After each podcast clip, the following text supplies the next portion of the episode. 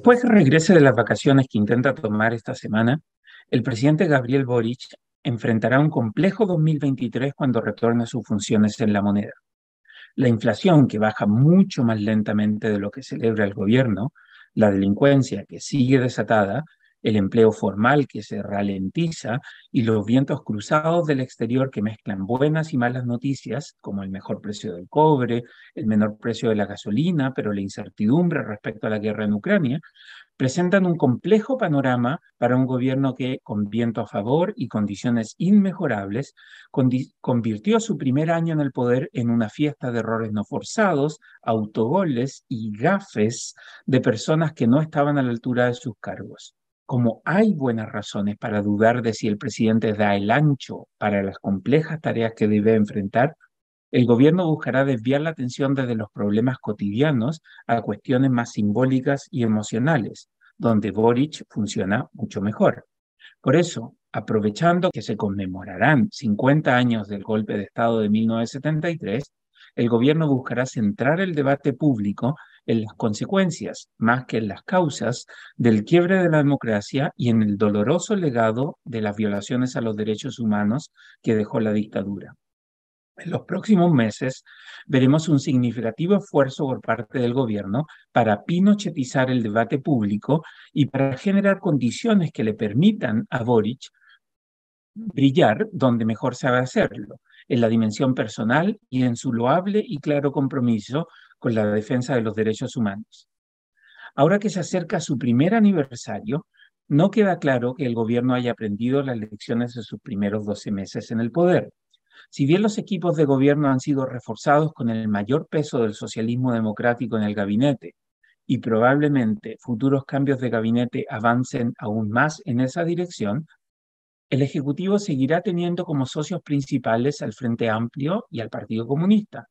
Después de todo, Gabriel Boric hizo carrera política como un ácido crítico de los 30 años en que el socialismo democrático, primero en la concertación y después en la nueva mayoría, defendieron posiciones amigables con el mercado y con el modelo capitalista tal como lo demostró con los indultos presidenciales a delincuentes con prontuario anterior condenados por crímenes contra las personas y la propiedad en el contexto del estallido social de 2019, el presidente Boris siempre vuelve a sus orígenes radicales y de extrema izquierda. Por eso, aunque su gobierno siga sumando más rostros de izquierda moderada, los exabruptos radicales del presidente seguirán haciendo noticia en 2023.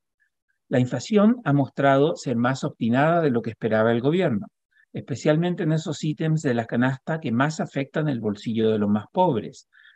En la medida que los ingresos sigan creciendo en niveles reales menos que la inflación, la capacidad de consumo de las personas seguirá reduciéndose.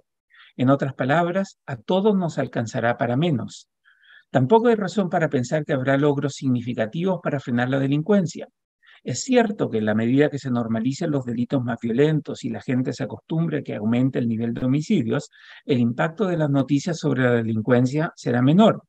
Pero cuesta imaginar un área en la que el gobierno pueda centrarse para mostrar avances y logros. Por eso, Parece razonable presumir que la administración Boris quiera aprovechar el 50 aniversario del golpe de Estado de 1973 como una oportunidad para hacer que los chilenos piensen en cosas más simbólicas y mediten sobre las negras oscuridades que vivió el país cuando estaba bajo la dictadura. Nadie puede cuestionar el compromiso de Boric con la defensa de los derechos humanos. A diferencia de varios de sus pares izquierdistas de la región, Boric ha sido un acérrimo crítico de las violaciones a los derechos humanos cometidas por la dictadura de Cuba, por las dictaduras de Cuba, Venezuela y Nicaragua. En su celo por defender los derechos humanos sin consideraciones geopolíticas, el presidente chileno incluso se ha metido en problemas más de una vez. Por eso, el gobierno intentará convertir a los derechos humanos mucho más que las razones que produjeron el quiebre de la democracia en 1973 en el gran tema público de 2023. En ese debate, Boris se siente cómodo y sus posturas son populares y loables. Pudiera ser que los chilenos se interesen menos de lo que el gobierno quisiera en la discusión sobre la conmemoración de los 50 años. Ese es un riesgo. Después de todo, la inflación, el desempleo y la delincuencia pudieran forzar a la gente a demandar respuestas a sus problemas más inmediatos. O sea, la estrategia del gobierno pudiera fallar. Pero dado que el gobierno no parece tener respuestas a esas preguntas y a esas expectativas de poder lograr avances sustantivos en otras promesas de campaña, la administración Boric pondrá muchas de sus fichas para 2023 en apostar a que la conmemoración, en apostar a la conmemoración del quincuagésimo aniversario del golpe de Estado del 11 de septiembre se convierta en un tema ganador para el presidente Boric. El libero, la realidad como no la habías visto.